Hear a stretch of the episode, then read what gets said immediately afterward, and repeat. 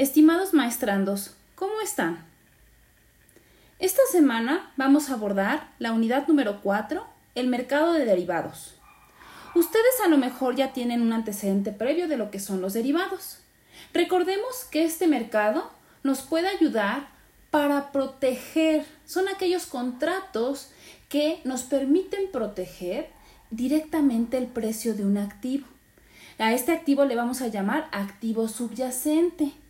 ¿Por qué? Porque va a depender de este activo, como puede ser una tasa de interés, un tipo de cambio, acciones u otros tipos. Vamos a protegerlo ante futuras fluctuaciones que se presenten en los diferentes mercados. Entonces, vamos a depender mucho, como les comentaba, de este activo. Y pues principalmente es la protección.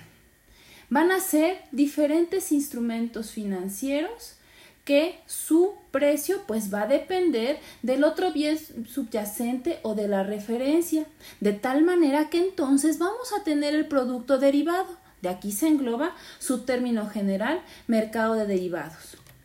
Vamos entonces a tener siempre vinculado el valor de un activo, como puede ser el precio del oro, el del petróleo, las acciones, los índices bursátiles, las tasas de interés, algunos valores de renta fija, etc. El principal objetivo de los instrumentos derivados va a ser ofrecer muchas herramientas que permitan administrar y, sobre todo, controlar los riesgos de mercado, así como brindar aquella certidumbre y de cierta manera un control de los riesgos financieros que se pueden enfrentar las empresas, de tal manera que se obtiene una planeación financiera confiable, eliminando o minimizando la fluctuación de los precios de mercado. Vamos a tener diferentes actores dentro de los mercados derivados va a variar mucho y va a depender mucho del activo subyacente de que se trate. La única diferencia está en los valores como pueden ser comercializados. Entre las características más importantes de este mercado es que tiene condiciones definidas.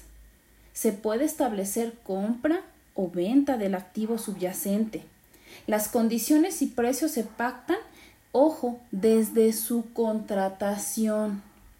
Se adquiere un derecho y o una obligación. Y hay ocasiones en que puede tener un costo adicional. Se pueden utilizar como instrumentos de cobertura o inversión.